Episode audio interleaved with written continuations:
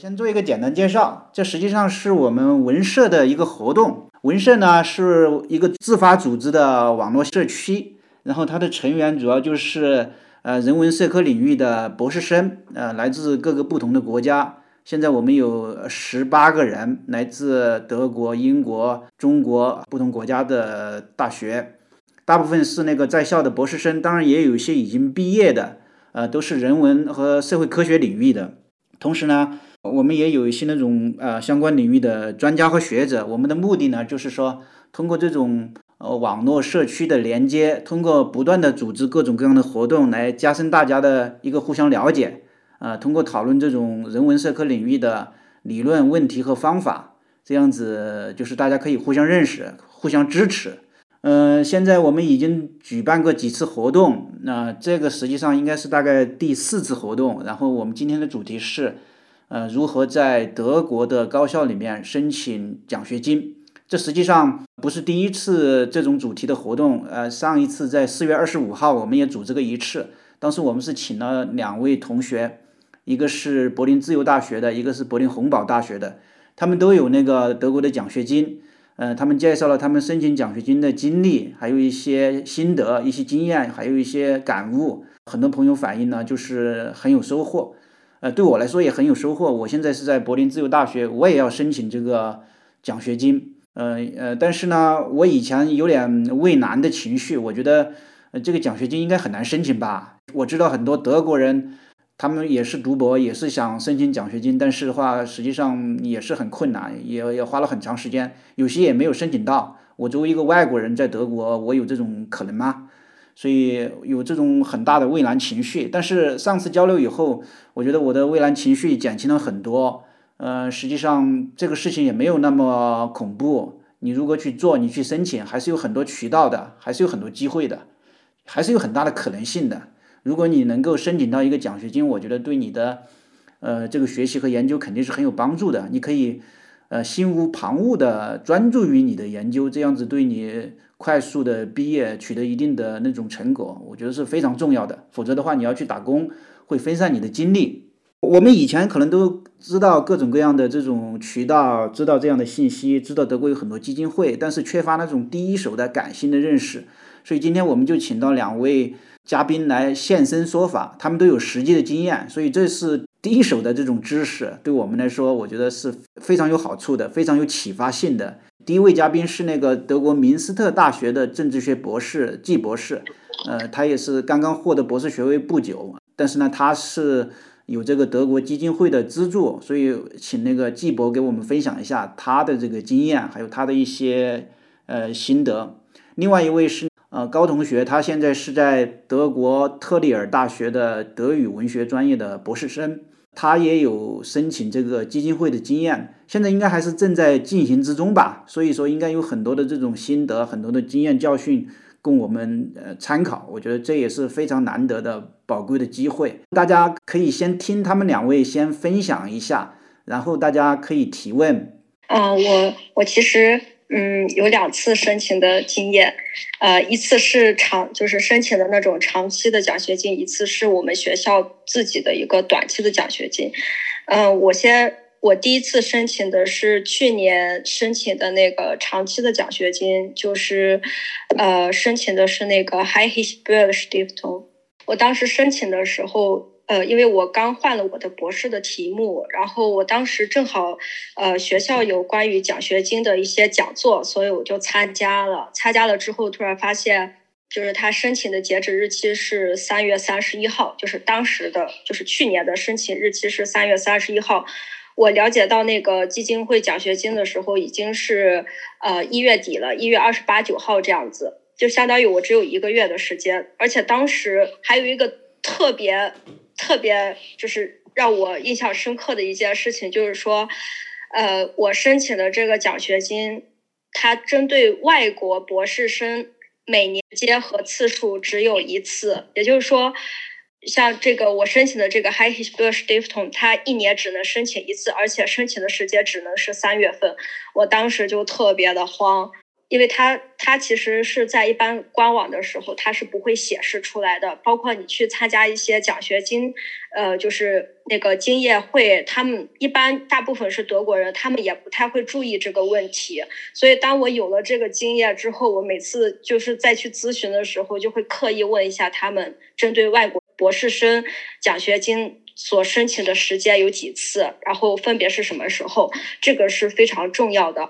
哦，然后因为。当时我就想着说试一下，嗯，因为我就是读完研究生就直接就读博士了，我没有那个经历过申请博士的经历，就是直接就是跟我的导师谈了我的想法之后，他就收了我，所以我就没有任何这种之前写那个 expose 的那个经验，然后。我在申请奖学金的时候才开始写我的那个 expose，然后当时准备的时间真的非常的仓促，这个就是我觉得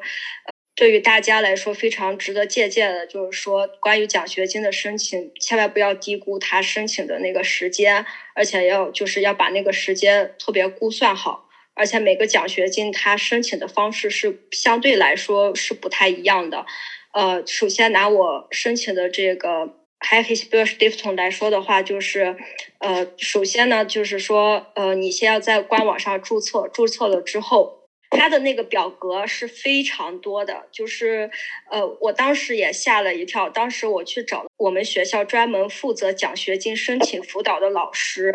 这个也是一个很重要的。就是如果你们在自己所心仪的大学或者说所在的大学有这类的老师，我特别强烈推荐你们去咨询，因为我正好遇到这样的老师，他是非常负责、特别热心，就是他对经验非常的丰富，他知道哪个奖学金他。那个奖学金他需要什么？他需要什么样的学生？他需要资助怎么样的博士生？这样子，所以说，呃，就是说找到这样大学的老师是很，也是一个很重要的呃一步。然后呢，当时我下载那个表格，就是说他的申请表格就有十七页，我当时真的是特别的吃惊，就是说我在一个月的时间内要写完十七页的那个。呃，问卷，然后因为它里面的问题是很多的，它从你的呃学术背景，从你的个人资料开始，到你的学术背景，到你的个人喜好，还有呃你为什么要申请这个奖学金，你就是要做一个很就是充足的一个呃介绍，就是说要给他们理由，你为什么要申请这个奖学金，然后还有就是你自己的社会实践，就是你关于在社会上面做的一些就是。社会贡献，然后还有你的，然后到你的学术背景，你的呃，你的那个工作工作经验之类的，一直还有就是最终就是回归到你的博士论文，你的题目是什么，你的嗯研研究题目是什么，你的研究方法是什么，你的呃研究理论有什么，就是内容，就是他的那个问卷调查问的东西非常的详细，所以说那个是一个很重要的一个东西。然后其次就是你的那个 expose。就是他是要求写实验，就是最多实验，就是说只就是不能超过实验。实验里面就是，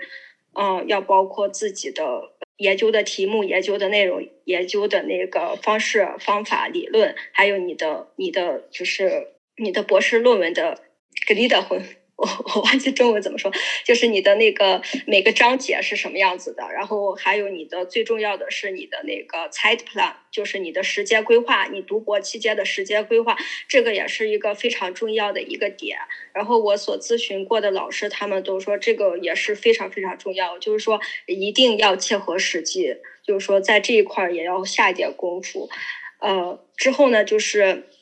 呃，你要找你的导师写那个呃，good acton，就是就是教授的推荐信。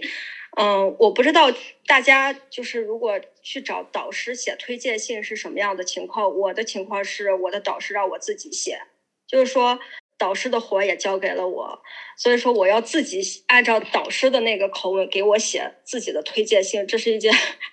很。很扯呀，很难的一件事情。然后就是说，这点就是大家就是也不要低估，就是因为很多导师他会把这叫这本来是他应该要写的完成的工作会交给你，所以说这个就是也要考虑在内，可能会耗费到你一定的时间。其次，就是因为每个基金会它会要求你就是有那个 a h m a p l i s h Arbeit，就是你的社会的一些贡献啊什么的，所以你还要去写这样的一个 h a n s c h r i b e n 这样的推荐信，这些都会占用你的时间。所以说我当时大概就在一个月之内完成了这些所有的事情，就是真的时间是非常非常的紧急。当时我跟我的博导就是联系了一下，我就是说想试一下，他就说行，那你试一下吧。然后但是当时就是正好写完我的 expose，我的导师去度假了，所以我。我觉得还有一个失败申请最重要的一个原因，就是他没有帮我再去看我的我所写的内容，就是说最后他就跟我说。呃，申请奖学金那个 expose 是非常非常重要，不允许有任何的错误。所以说这个就是，呃，基本上是所有奖学金申请最核心的一个东西，最最最最最重要的一个部分。所以说，嗯，这个大概就是我申请那个 High School Stiftung 就是的一个小的比较 仓促的一个过程。然后呢，大概当时是三呃三月一号。对，三月一号是截止日期，我之前说错了。然后大概四月初的时候就会收到信，然后当时收到的是一封拒信，他们不会在信里面给你提供为什么你没有收到这个奖学金，就是说没有得到一个及时的反馈，你就没有办法进行下一次的申请。我后来就总结了一下，就觉得可能就是申请，一是就是说准备的时间太仓促，二是就是自己的那个 expose 写的并不是特别的完美，就是也是有很多的问题存在的。还有就是后来我大概在官网上还有看，就是说呃外国。呃，博士生的奖学金拿到的金额其实是比本土博士的要少一些的，这个就是大家要注意一下，不要到时候拿到的钱跟官网显示的不太一样，有心理落差。它其实是有不太一样的，就是说还是看官网的时候，还是要看外国博士生资助那一项是比较好的。还有第二个，我经历的是是今年的。三月份，我经历的是我们大学提供的，就是关于博士生起步阶段的一个奖学金。但其实我当时申请，我不知道其他学校有没有，但是我们学校是有这个的，就是专门就是专门负责呃讲呃博士生这块的这个机构，呃，它就是针对博士生刚入学，呃，这个过渡就相当于提供一个过渡阶段的一个。奖学金，它大概有半年的时间，然后就是这个半年的时间，就是留给你去准备、去申请长期的这样的一个奖学金。我当时也是因为之前帮助呃过我，就是给我咨询的那个负责奖学金申请的那个老师，他给我的这样的一个建议。就是说，呃，这样的奖学金就是给大家提供一个思路，就是不要放弃呃关注自己本校的这种奖学金的这种提供，这可能也是一种可能。呃，当时这个老师就说让我去尝试着申请一下，因为其实。我处的这个阶段就是稍微有点尴尬，就是说对于这个奖学金并不是特别合适，因为时间已经过了他要资助的那个时间，但是我还是申请了，因为正好是因为我遇到了博士论文换题目，然后去年又是疫情，所以我进行了一个特别的说明，就是专门写了一个安士海本，我为什么现在申请这个博士奖这个奖学金，呃，然后呢，就是我申请完之后呢，就是。我这次得到的消息是，至少我我知道一个反馈，为什么我没有申请到奖学金？呃，就是包括帮助给我咨询的那个老师，他其实也是在那个评选那个呃委员会里面。他告诉我说，其实就是申请的人特别多，而且就是嗯，相比之下的话，一是我的时间方面稍微有一点问题，二是就是我的 expose 可能跟别人比起来稍微差了那么一点点，就是说。他们说，就是感当时在评选委员会，其实关于我的那个奖学金申请方面，其实他们讨论了很久，就是讨论的还是比较久的，最终还是决定没有给。而且他给我提供的建议，就是因为呃，这个奖学金他要求的那个 expose 只有三页，就是说你没有办法写很全面。呃，我当时因为我是研究文学嘛，然后尤其是研究文学的话，你就要。说明你的呃你的研究的内容是什么？你研究的，比如说我要研究小说，我要说明我研究的是哪几本，我要就是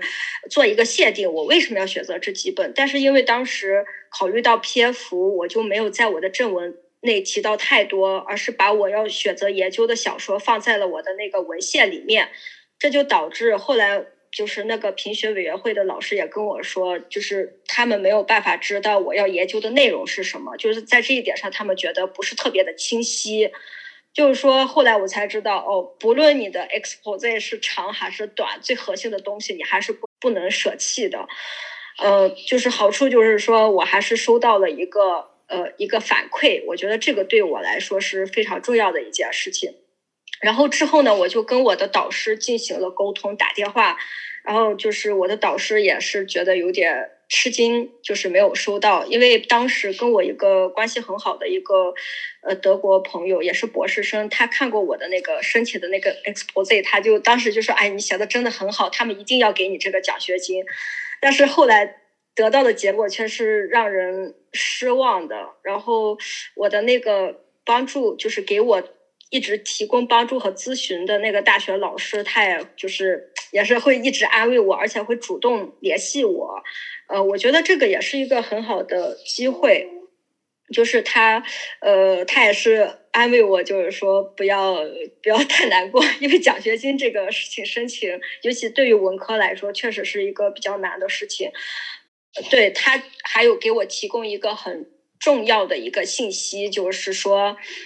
不论你申请哪个基金会的奖学金，你的那个你所申请的那个奖呃就是东西一定要和呃呃就是你自己的研究的呃题目一定要和你所要申请奖学金的那个主题一定要契合，就是想办法让它一致，就是它大方向要一致。还有就是说每个奖学金基金会它要求的 expose 的格式啊或者。东西是稍微有一点不一样的，但是核心的东西还是一样的。所以说，不能只是拿着一篇 expose 申请不同的奖学金，就是说，你根据根据每一个不同的奖学金，你要进行调整。这个是也是一个很小的一个点，但是也是需要大家去关注的地方。因为每个基金会在每个大学，它都会有对应的那个奖学金获得者，他们都要在校内进行一定的宣传，就是宣传他们所在的那个基金会，就是呃，所以说一定要把握住这些机会，他们也会定期开展一些会议啊，呃，就是去讲解这些奖学金，而且我觉得最重要的是是跟获得奖学金的博士生去交流，因为呃，跟研究生或者。本科生去交流没有太大的借鉴意义，因为他们的呃评选方式和那个呃评选方式是不一样的，因为他们是要拿学校的成绩去申请，而博士生是要用你的那个学术的那个 expose 来申请的，所以这个还是有很大区别的。所以说，最好是呃你要申请哪一个奖学金，最好能找到你那个学校呃有博士生的。跟他们取得联系，这样得到的那个借鉴意义会更大一些。呃，其次呢，就是和他们讨论的过程中呢，就是他们说，其实关于一些政治方面的东西，其实不是特别重要，最重要的还是你的内容，你的内容一定要过关，这个是特别重要的一件事情。嗯，其次的话，这就是我的导师也是给我一个安慰，就是说让我夏季之后。再进行一次尝试，就是让我现在的重心转到我的论文本身上面，因为你申请奖学金，你要耗费额外的精力，就是你就是要很处理很多的一些纸上的东西，所以就是可能还会占用掉一大部分时间。当然，这个牺牲掉这个时间肯定也不会白牺牲。一是呃进行一次尝试，能不能申请到奖学金；二是就是对你自己。呃，到现在的一个学术研究阶段的一个总结吧，通过呃书写就能对你的思路进行一种总结，就是有好处也有坏处，反正就是要根据自己自身的呃情况来衡量。还有一个就是我有一个朋友。他是国内读了本科，到了德国之后换了专业，换了专业之后他就开始申请奖学金，就是说他是从本科拿奖学金一直拿到了研究生结束之后呢，就是呃他也开始读博，因为他是申请的是同一家奖学金，所以说他就是很快，他其实准备的时间也没有很很久，他就很快已经拿到了第一轮面试。所以说，呃，就是说这个奖学金这个问题，就是还是我觉得一是。还是会考虑到你的专业的问题，二是呃还要看就是申请哪个奖学金，三就是呃我感觉就是说每个奖学金它的评定的那种方式，可能每每一个奖学金它所看重的点可能都不太一样，所以就是说有时可能没有申请上。可能是你的问题，但也有可能不是你的问题。这个就是我大概就是这样申请下来总结到的一些点。我肯定还是会继续申请下去的，但是就是目前可能还是会先写写我的论文，然后等到夏季学期结束的时候再进行呃下一个奖学金的申请。嗯，就是我所知道的，就是可以随时申请的奖学金有那个 Student Stiftung。但是这个呃，Student Stiftung 的话，它是比较看重你的成绩，就是说你的成绩还是很重要的。然后呢，还有我我打算想要申请的是那个 FACE，就是那个 Friedrich Ebert Stiftung，它是可以随时申请的。然后其他的奖学金，比如说 Cass Adenauer 那个奖学金，它今年的申请的结束日期是七月十五号，就是说它我我专门看了一下，它一年还是可以申请两次的。就是唯独我之前申请过的那个 High Stiftung，它就是针对外国学生，一年只能申请一次，所以说这个可能是嗯一些很小的、很容易被大家忽略的一些点。对，就是是看重那个申请的时时间，还有一些要求。这个是很重要的，还有就是，呃，那个 s t u d i s t i f t o n 我当时看他需要申请的一些材料列表里面，好像还有对你研究生期间，比如说，就是你的研究生论文可能还要做一个总结，就是你研究生论文写了什么，就是也要提交上去。嗯，再就是关于外国博士生申请的话，他们还是需要语言证明的，就是这个也是一个嗯大家要注意的一个点。我说的有点啰嗦，这个大概就是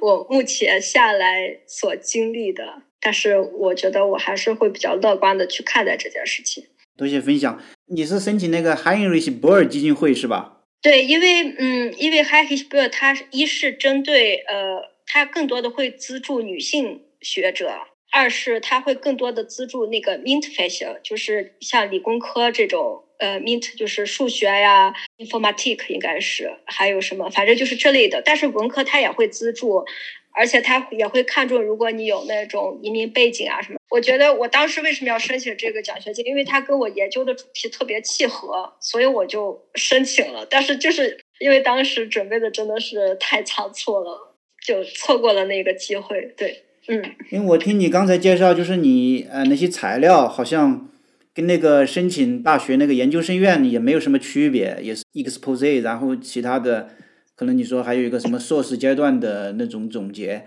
好像没有什么区别。对，这个是那个，这个是那个 Student Stiftung，就是需要你那个硕士研究生那个论文的一个总结，因为呃，Student Stiftung 还是比较看重成绩的。嗯，你说的好像跟上次洪堡大学那位同学，他是申请那个人民基金会的一个奖学金。那个不仅仅要提供那个 explore 这些东西，还要提供他的社会实践，就是参加公民社会的一些经历。对，对，我说了。而且就是呃，他我说的那个 High History Stiftung 里面，它因为有十七页的那个问卷嘛，这些东西都涵盖在里面了。就是你全部要介绍，还而且还要去呃说原因，你为什么要申请这个基金会？就是这个的话，就是你要对这个基金会进行一个深入的了解。这这个基金会是干什么的？它资助哪些？它所关注的一些社会问题有哪些？这个都是要。就是进行一些深入了解的，这个只是一个呃问卷调查，但是你还是要提供一个证明，就是你在哪些机构做过这些呃社会呃就是帮助啊之类的，就是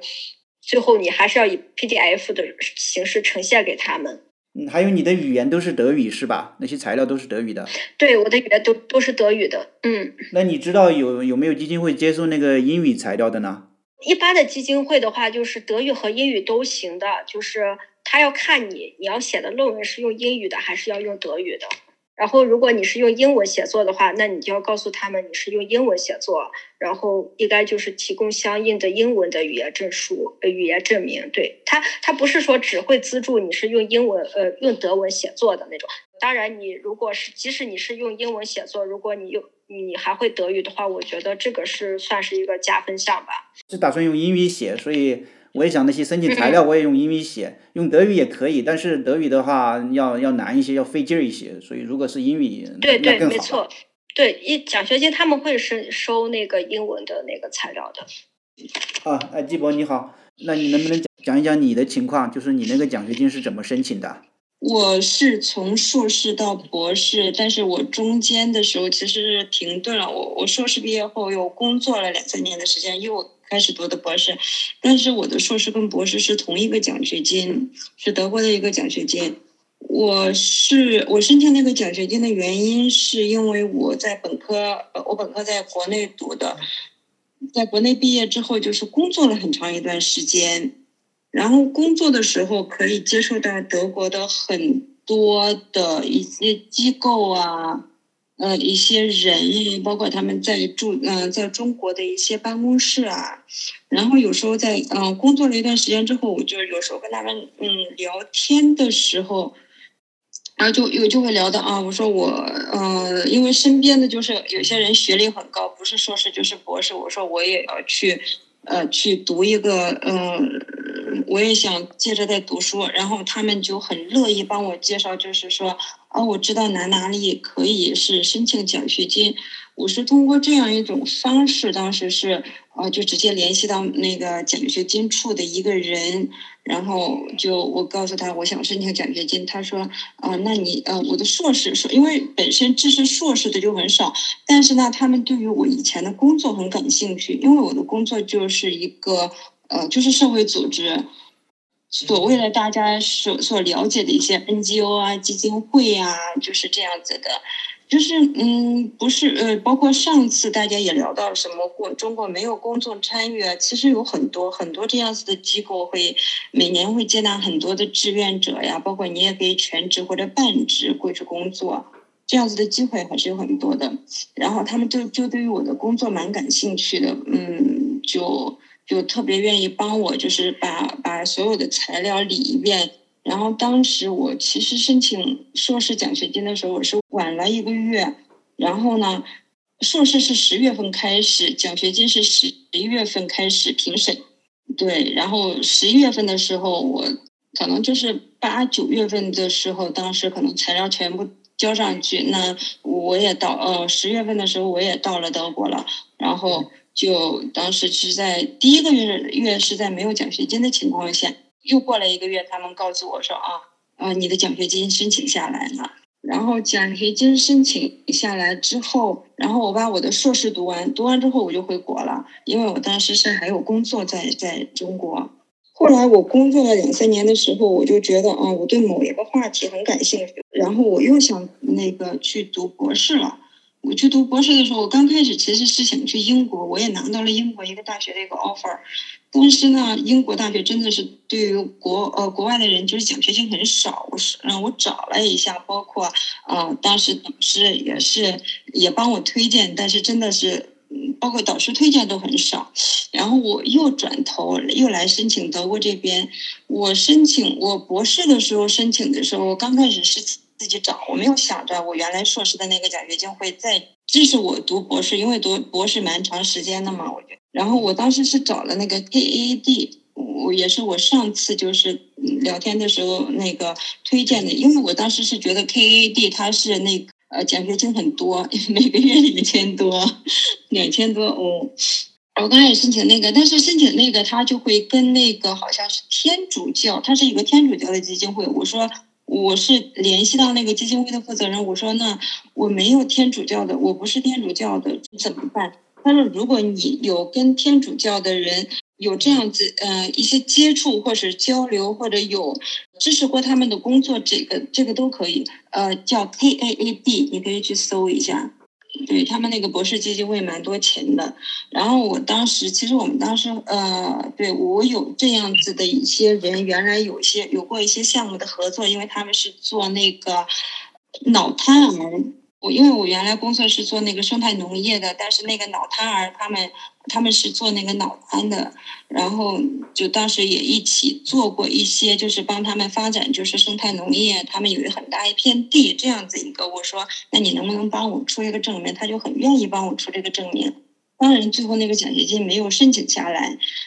嗯，因为我跟那个那个那个嗯基金会的负责人那个聊的少，我至于为什么没有成功，我就不知道。然后那个没有成功，我又回头找我那个硕士的时候，那个基金会那个负责人，我说，呃，我呃，我想来，我我又想来回德国读博士了。他说，那你研究，我告诉他，我研究的题目是因为一个中德社会组织的一个呃比较研究，刚开始，当然随随着后来也稍微换了一下题目，但是刚开始的题目是那个，那那个那个我原来的那个。那个负责人他就特别喜欢我这个题目，他就说啊，那那那你，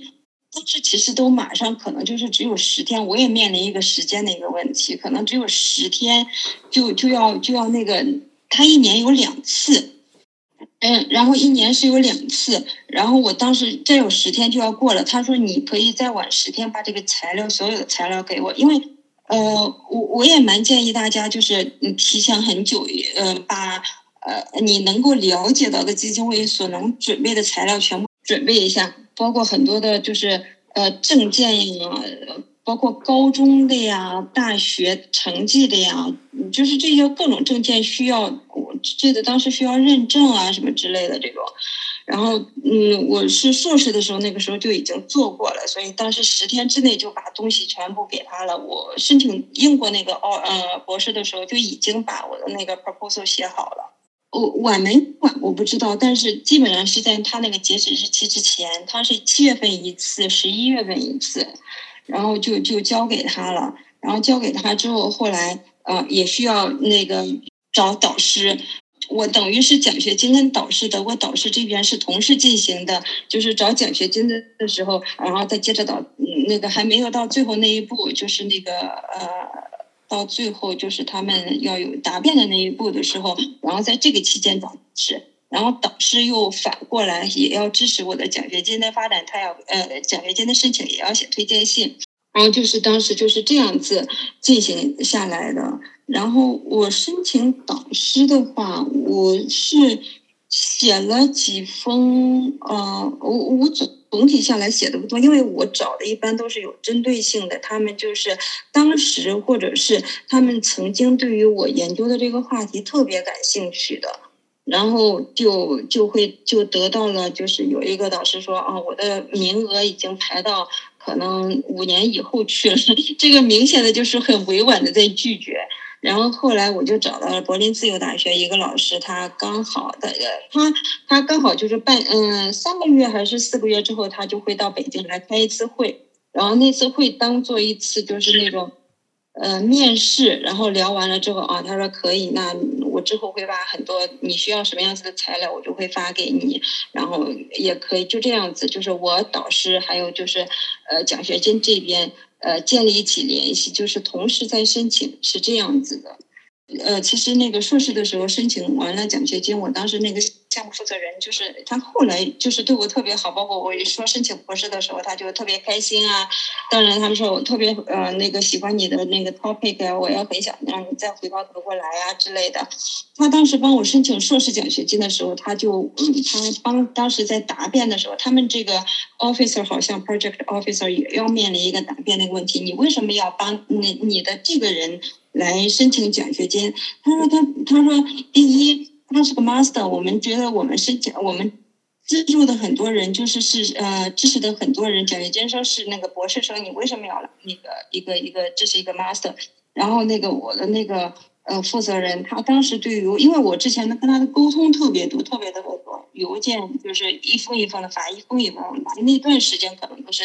就是呃，每天早上打开呃，打开邮箱，就是会不会有邮邮件过来呀之类的，导致他后来就是连我的生日啊什么那些都记得特别清楚。嗯，他他就会特别了解我的优势在哪里，劣势在哪里，怎么跟我原来的一些工作经验结合起来。因为我本科到硕士，呃，其实是跨了专业的，但是我硕士要读的那个是跟我前面就是七年的工作经验是特别有关系的。他就他就可以在我的这个方面介绍很多。他说当时那个呃评委就会特别开心啊，他就觉得哦这个东西很丰富，他就。做了这样子一个那个支持，然后另外一个我想说一下，就是呃，基本上就是嗯嗯，很多美国的基金会，包括嗯呃，不仅是基金会奖学金的申请，包括你申请就是将来呃申请硕士还有博士的时候，他们都会问到一个问题，就会说啊，你的你参你的社会参与是什么？呃，我觉得这个在中国真的是很嗯嗯有很多的这样子的机会。不管是就是一些一些一些啊弱势群体的，或者是环保的，或者是生态农业的，或者一些慈善呃慈善相关的，这个其实大家也也是去可以去搜一下，这个会给你的就是这个一个简历增添嗯很多的这个对加分吧。对，这是我大概要要介绍的。我也不知道我介绍到哪这个。对，我觉得就是作为一个文科的呃研究生还是博士生来说，就是能够如果是可以扩大你的人际关系的话，呃，也也也也也挺重要的。通过一个人可能去另认识另外一个人。包括我当时问我那个导师，我说我是给你发第二封信的时候你才回我的。我说我当时给你发第一封信，为为什么没有回我呢？然后他说，他说我每天会收到很多的邮件，我不知道哪个是真心想来读博士的，哪个不是真心想来读博士博士的。我唯一发了两封邮件的就是那个导师。就是我觉得，就是如果是真正真正看上哪哪个导师，觉得他会对你的这个 topic 感兴趣的话，也是要自己多试几次。然后另外一个，如果可以通过你的身边的一些人、工作上面的一些人，或者是会议上面一些人，可以提前认识的话，就是回你邮件的几率也会大很多。这是我在去，就是一些嗯，不光是就是申请。呃，博士还有申请奖学金的时候一些经验，就是也是就是当时申请项目、申请一些国际项目的时候得到很大的一个一个启发，就是还是呃一一点基础的一点点的那个信任，如果可以建立起来的话，他就会也是可以给你铺一些路的。呃，我现在有个问题，就是因为我知道你的呃硕博都是英语的，然后正好在群里面有一个人问，就是说。呃，是不是所有的奖学金除了那个 DRRD 的都对德语有要求？他说，因为看到有些基金会，即使是可以提供英语的材料，但是仍然对于德语有要求。就是你当时提交那些材料，应该全部都是英语的吧？哦，对我我我德语不好，我的奖学金当时还支持我学了八个月的德语。在博士开始之前，硕士的时候，因为我已经晚了一个月嘛，我所知道的。包括 D A A D，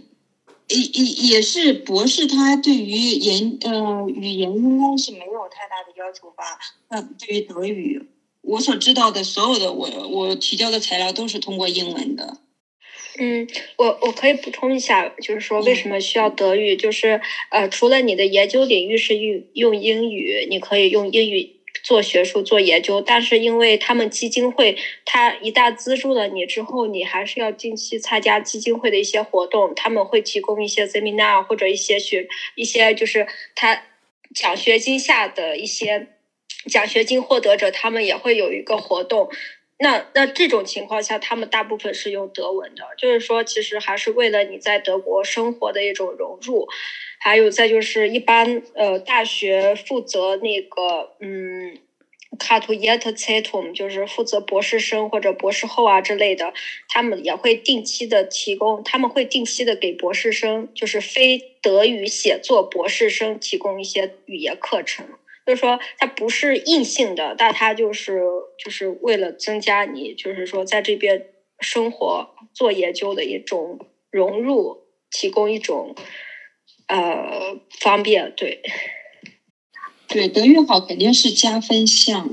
嗯，很多的那个德国的博士项目都是英语的。那这如果说博士项目本身是英语的，那你申请呃申请这个奖学金要要有德语的要求的话，那个不合理啊，这个是冲突的。当然，我这个因为是文学的，就例外啊。就是说，其他的专业，如果你是用英文写，他还让你提供语言的话，那只是让你提供语言证明啊，这就像看你的那个德语的水平嘛，对吧？因为你毕竟是在德国，就是说，除了你搞研究学术外，你跟其他人的交流更多的是，就是说，还是可大家习惯的还是会用德语这样子。所以说，就是说，如果有这个加分项是更好的。嗯，然后还有一个问题。就是季博，你刚才提到一个天主教的基金会，因为上次好像那个你也提到了，呃，当时我们还好像没有没有太明白，你说的这个基金会是 K A A D 吧，不是 D A A D。对，K A A D K。K OK，那我 K A A D。OK，你能够在那个群里面发一下那个全名吗？呃，稍等啊，我查一下。对，那个我们一般会把它那个理解是 D A A D。实际上不是，不是是 K A A D。你 B A A D 我们很清楚。然后在德国的中国学生大部分是拿这个 C S C 中国留学基金委的那个，还有 D A A D 的奖学金。但是文科呢就要难一点，我觉得。呃，我我我觉得这些如果是基金会的话，我我不确定文科是不是难，呃，文科是不是更难一点，或者理科更容易一点。但是就是像像嗯博尔基金会博尔呃 Stiftung，他们其实是在中国是有办事处的，而且他们关注的一个问题是环保的一个问题，当然他们也关注政治方面的一个问题，但是他们是政治无呃其实也是为了促进两个国家更好的就是这种沟通和交流。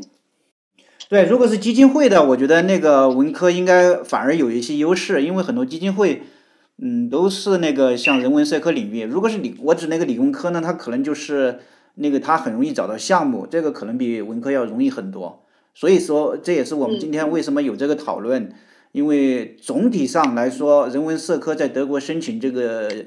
呃奖学金肯定比理工科要难一点，但是也不是没有渠道的。实际上，德国有很多基金会都有这样的可能性。另外一个就是我身边有一些。呃呃，一些同学，一些博士同学，他们就是一个组的一些人，他们如果去申请基金会的话，很多就是导师会推荐，比如说啊，他知道，呃嗯，MacArthur Stiftung，MacArthur 就是他们在中国会有很多的项目，还有就是那个 Bosch Stiftung，他们可能会有一些短期的一些交流项目，比如说记者的呀，或者是呃城市规划发展的呀。他们这些如果是跟中国就是会有很多交流的话，他们有些是有短期的，有些是有长期的，有时候是嗯嗯教授他自己可能会接触很多的嗯这样子基金会，他可能会帮你推荐一下某个人，某个人在推荐某一个他们基金会里面的一个人，也会比相对来说比较容易建立起这种联嗯联系。呃，我想问一下那个高同学，因为我也是。学文学的嘛，而且我也想，呃，想想申请这个基基金，但是呢，我发现这个我的社会参与非常的少，所以想问一下高同学刚才讲的这个，嗯，在在申请基金会的时候需要提交一些包括社会参与啊或者一些社会活动的证明，请问我们现在在德国在疫情期间有没有什么方方法可以？参与社会活动呢，或者说您之前参加的社会活动是什么性质呢？或者，因为它针对不同的不同党派的基金会，之前对我之前参加过三个，一个是我们学校的 International s e t u m 然后我做过三年多的那个 Project Light，然后三四年吧，然后我有在那个 Auslandish h e f h a r t 就是大学的 Asta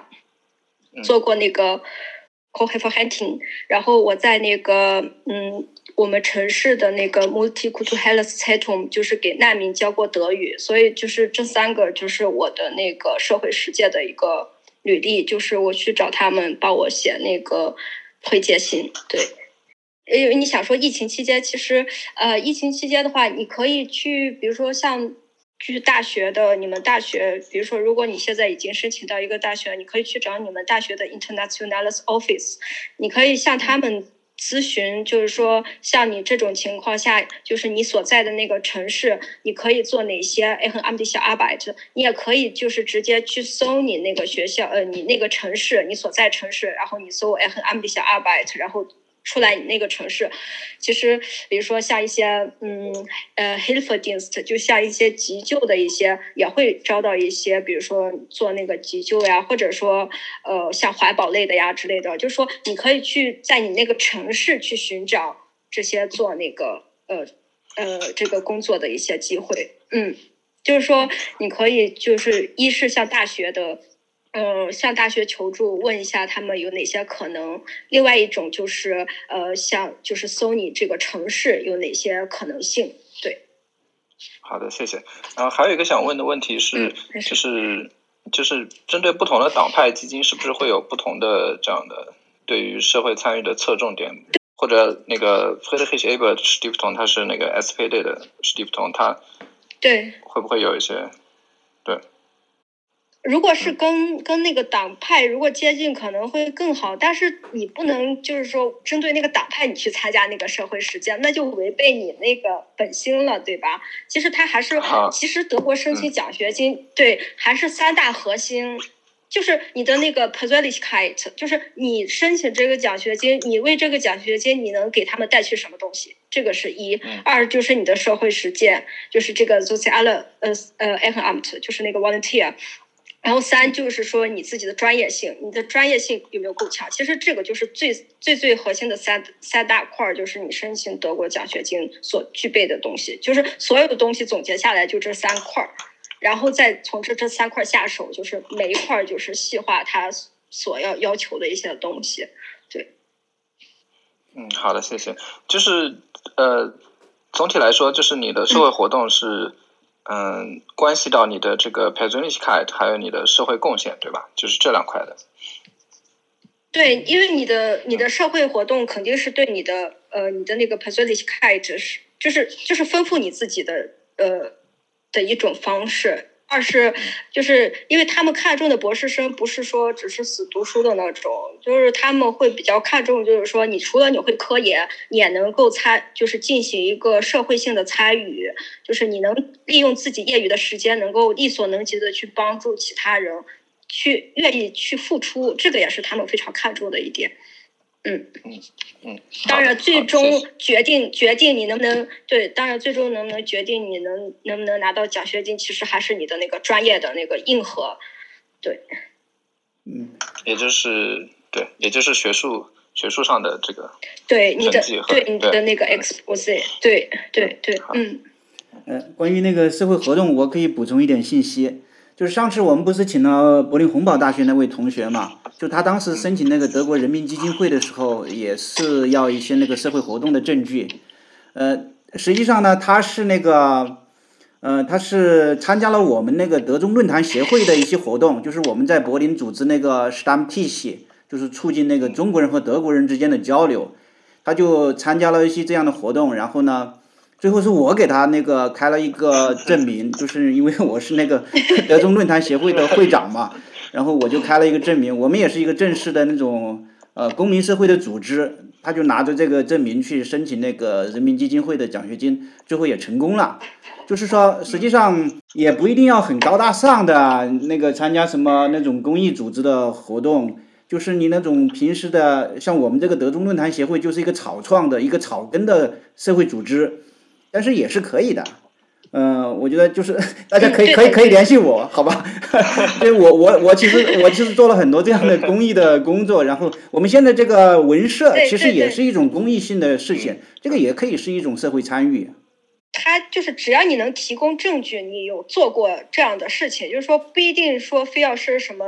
什么样的一个机构或者怎么样，你也可以，比如说你呃，比如说你可能是在护理方面帮助了一个什么。孤独老人进行他的陪伴，进行这个之类的也可以啊。就是说，这个东西不是特别死的一个东西，它其实还是看重，就是说你有有没有去做这件事情，就是这件事情对你的影响有没有，就是有哪些影响之类的。嗯，然后那个党派那个那个事情，因为我对那个政治比较关心一点。就是每个基金会它确实都是跟一个政党有联系的，比如说那个阿登纳基金会就是跟崔利乌，然后 SPD 的话就是那个嗯呃 Friedrich Abbott Abbott Abbott 基金会对，然后。呃，FDB 就是 Naumann，然后绿党就是那个博尔基金会，然后那个左党就是那个罗莎卢森堡基金会，是，就是说，因为它每个基金会都是跟每个政党有那种很强的联系的，就是如果你的那个情况比较适合他这个基金会的那种价值的主张，我觉得这种几率可能就要大一点，但不是说就是说你要根据你你根据他那个基金会的需求。定制化设计一份那种经历，这个可能不太合适，而是你根据你你自己的那个经历去选择一个跟呃跟你的价值观可能跟他的主张比较接近的这么一个基金会。对，没错。像那个嗯，Heinrich Bormann 他是绿党嘛，绿党他肯定是很重视环保啊，很重视女权的。那你有这方面的活动肯定有优势。而阿登纳基金会他是那个呃基督教民主联盟，那就是就是跟那个基督教比较保守的价值观。呃，吻合的话，那你可能更有这获胜的这种可能性。然后那个 FDP，它就是主张那种自由市场经济的。那如果说你的活动跟这方面有有这种很大的关联性，可能这种几率也大一些。我想这是这应该是一个呃理所当然的一个事情，一个常识，对吧？每每个基金会它都有自己的价值主张，越吻合的话，那几率肯定是越大的。就是德国的这些的基金会，它要么是跟政党有关系，要么就是多数是跟宗教有关系。然后，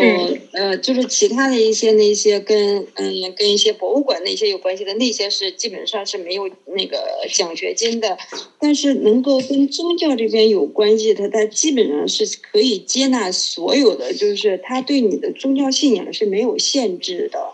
对我之前就是帮我就是给我咨询的那个老师，他给过我一个建议，让我申请那个 Evangelius。呃，Stiftung，然后我当时就说，哎，我又不信仰教。他说，其实他们是宗教的，呃，这个奖学金，但是他们其实不会说，因为你不信仰他们这个宗教，他就会拒绝你。对，就是说，就是说，不要放弃这种可能，不要觉得说，哦，它是一个宗教性质的奖学金，就觉得没戏。就是说，其实，呃，就是说，还是多尝试。我觉得，嗯。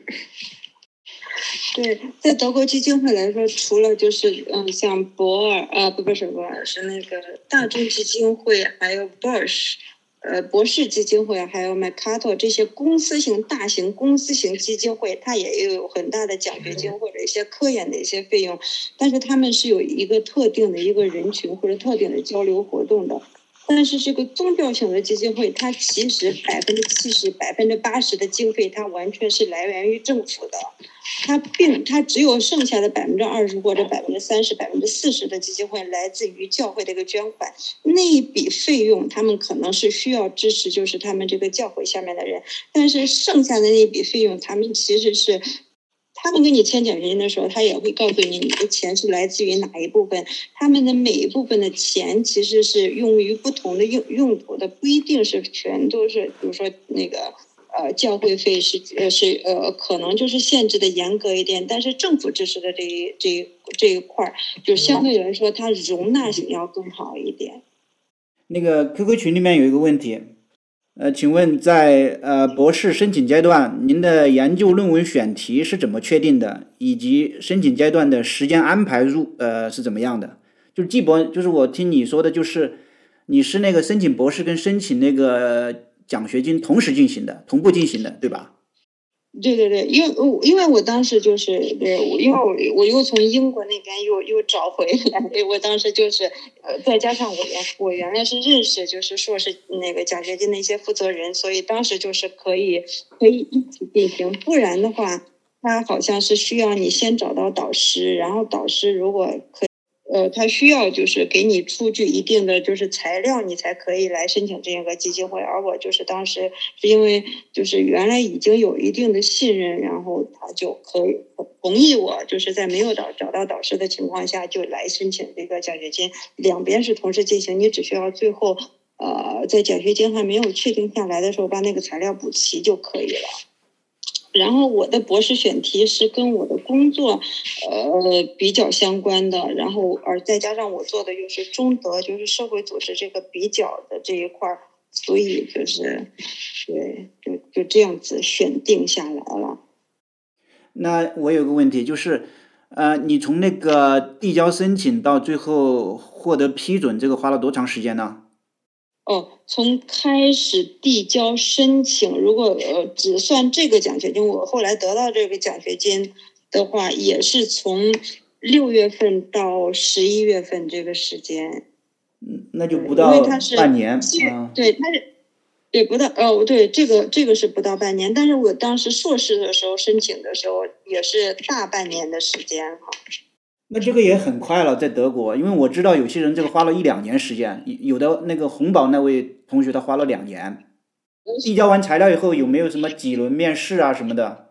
呃，会有一个你跟你的就是项目负责人的一个面试，因为他到时候要呃要帮你去跟那个他们叫那个 committee 来来来来上线嘛，你他就呃特别来了解你，他就会问你特别特别特别多的问题，邮件问题，然后跟你通话问问题，这样子一个形式。到最后抗辩的时候，是他就是拿了很多奖学金的呃学生的一些资料到那边去抗辩的。那实际上还是要花费很大的精力了。我申请那个 High h i s b i r 奖学金是一次性申请，就是说他一次性要递交所有的材料。但是如果你要申请像是 FAS，就是那个 f r i t i s h a b e r s t i f t o n 的话，它是分成四个阶段的。就是说，它第一个阶段是注册，第二个阶段的话就是要求你递交所有的材料，然后再进行就是审核之后能不能拿到面试，就是呃就是还是要看一下每个奖学金它的申请流程可能会稍微有点不一样，对。嗯，有一个问题，有没有专门商科类的奖学金？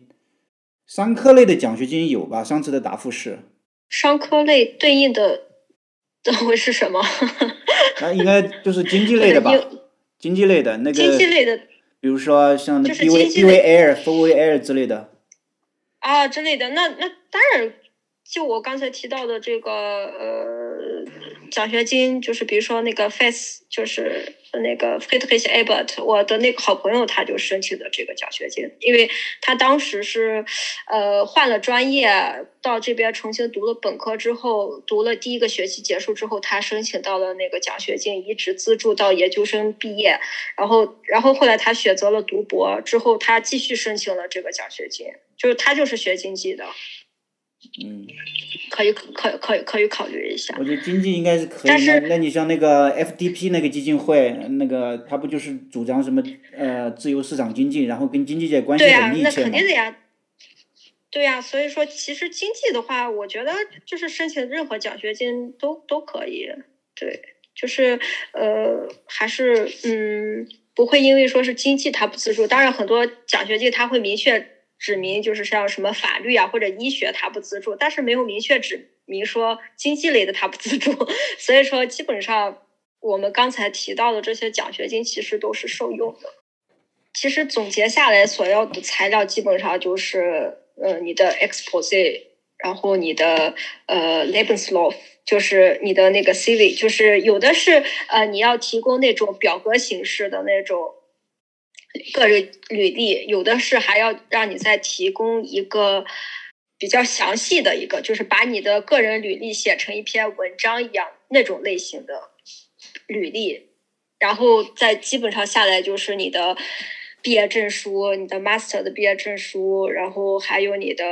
就是毕业的成绩，然后你的教授的推荐信，然后你做的那个社会参与的一些推荐信，然后再就是一些问卷表格，基本上差不，然后再加上语言证明，差不多就是基本上都是这些材料。就是说，你申请过一次，或者说你列一个清单，把一些你很快能解决掉的事情先做完，然后就是大部分的时间就是花费在写你的那个 expose 上面。嗯，这个我觉得也挺好的。然后我我的一个德国同学，他告诉我，就是，呃，申请这个基金会的经历对他来说其实也也是挺复杂的，但是对他帮助很大。嗯、他通过写这些嗯文档，就是把他的那个研究的计划又重新这个整理了一下，修改了一下。对他来说，实际上是一种一种压力，但是也是一种促进。就我刚才也提到，就是呃，之前一直帮助我很多的大学的那个老师，他也当时就是给我这样分析的，就是说你申请奖学金的时候，你就想好，就是说你可能能申请到，也可能申请不到。申请好，申请上是最好的；申请不到，你也不要把它看作成是一件很坏的事情，就是其实也是对自己这个一个阶段的一个总结。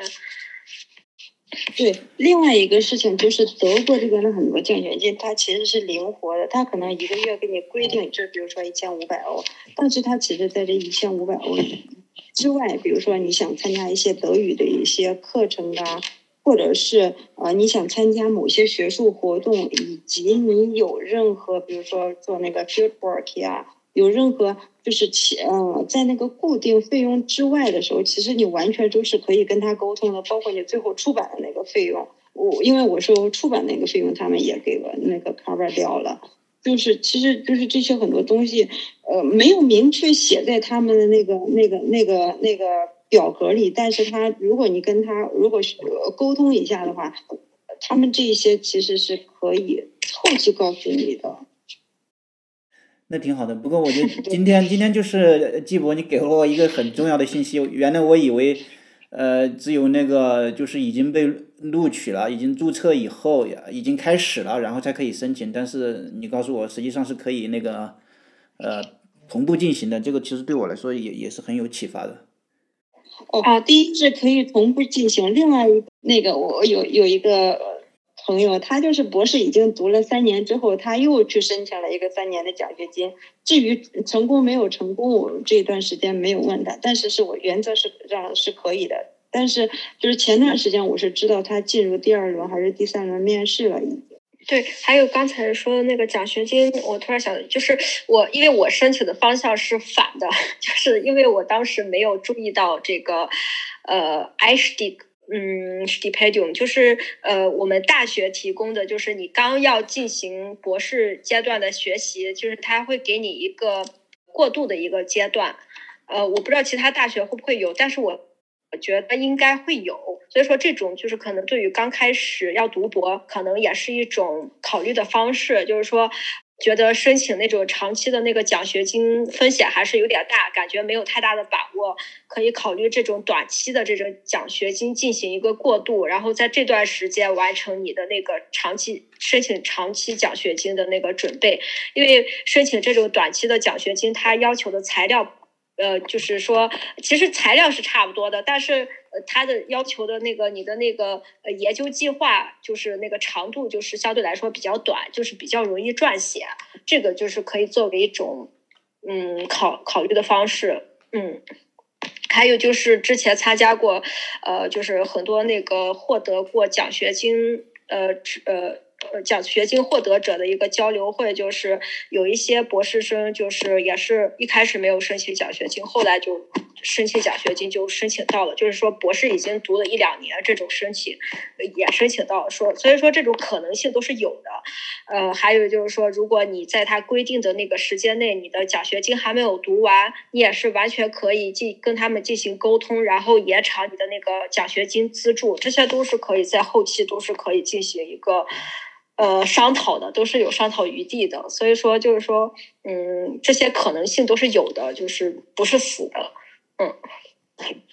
就是关于就是这个，我我补充一点，就是在德国就是读博士开销大嘛，就是这个，我记得我曾经看过一个数据，就是。呃，导致很多博士就是越读越不下，读不下来，或者阅读时间越长，越读越抑郁的。其中一个好像是超过百分之五十的一个数据，就是来自于经济的压力。因为你随着年龄的增长，你可能就会来自于经济的压力，就是也会更大一点。就是我还是觉得，就是读博士之前，你第一个就是是不是有特别坚强的这个意志力，另外一个就是。呃，你从这个博士里面，你真的是想得到一些什么东西？是，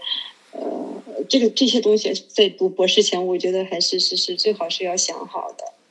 那我还知道，就是有些那个研究生院，field work，你有那个机票是吧？那个钱他也给你 cover。我不知道你们的基金会这个钱他出吗？哦，我我我都出了两次 field work 的钱。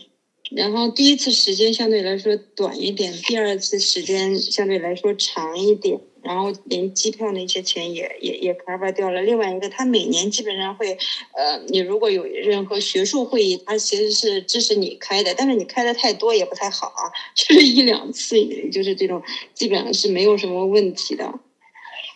但是就是你如果是能够把你的那个 field work 写到你的当时的那个 proposal 里面，其实是最好的。或者是他也有可能会提醒你，就是你的这个呃，因为我的是这种政治学、社会学这方面的，所以就他就当时就提醒我了。对，我觉得他们这点钱应该是有的，只要你有合理的理由，是吧？一般都是还他们很愿意提供资助。呃，对对对，就是呃，要看就是呃怎么沟通，就是觉得就是这种这这笔钱对你来说是有用的，或者。嗯，补充的，呃，我想到一个，就是因为我自己也没还没有申请到，但是因为我也是就是和很多有奖学金的有学生交流过很多，就是说，呃，申请到奖学金之后的话，就是还是要定期写，嗯，就是他的那个奖学金的发放是，呃，是一年一发放还是一个学期一发放？就是说发放完之后，你还是要继续写你的这个进度汇报，然后。然后他们再继续资助你这样子，虽然说是三年，但是说期间还是要写你的这个近期的这个进度的这个汇报才行。就是说，其实不是说申请一下结束了就完事儿了那种。哎，你知道那个成功率大概有多少啊？啊，这个成功率 我也特别想知道，但是我我不知道，反正我是觉得我们像文学的这种感觉，这种。更更难申请一些，因为我之前，呃，有认识另外一个英语系的，也是德国人，也是呃研究文学，他就说跟他们跟他一起读博的那个女生也是，就是一直在申请奖学金，一直申请不上，就是感觉我我不知道，我不知道是不是专业的问题还是怎么样，反正给我的感觉就是文科的文，尤其是文学，可能相对来说比其他的会。更难一些，我我我感觉有这么一点点的感觉，可能是失败太多了。但是，呃，但是跟我一起读博的一个韩国的女生，嗯，她因为她是信仰，嗯，她是 Catholic，然后她就是当时申请了那个，嗯，Adenauer 就是 CAS 的那个奖学金，她当时就申请到了，就是一下就申请到了。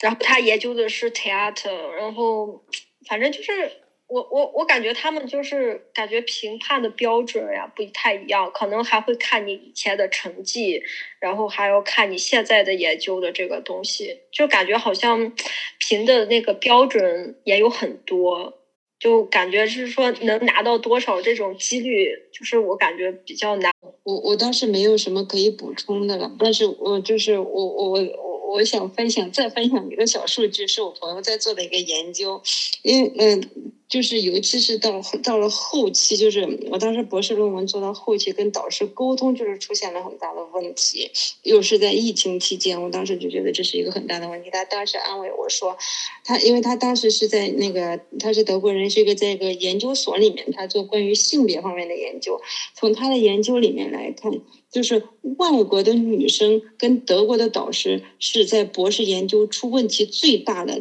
就是我现在找不到那个表格到底是是是是多少，嗯，那种就是我也是，就是如果大家将来真的是遇见这个这样子的问题的话，想开一点，毕竟自己的学校学习最重要。如果能把自己学习就是论文最后能够做下去，其他的一切都不太不再重不太重要。现在大家也没有别的问题了，就是今天我觉得我自己还是感觉收获很大，就是听这个两位，呃，申请奖学金的前辈讲了很多经验，现身说法，我自己我觉得对我是有启发的。我现在申请这个奖学金，我现在更有信心了，因为现现在就有这样的成功的案例嘛。呃，虽然那个加入现在还没有拿到，但是实际上也是那种很很有启发的这种经验，很实用的一些分享，所以我。我觉得很很有意义，也感谢大家的参与，大家也提了很多问题。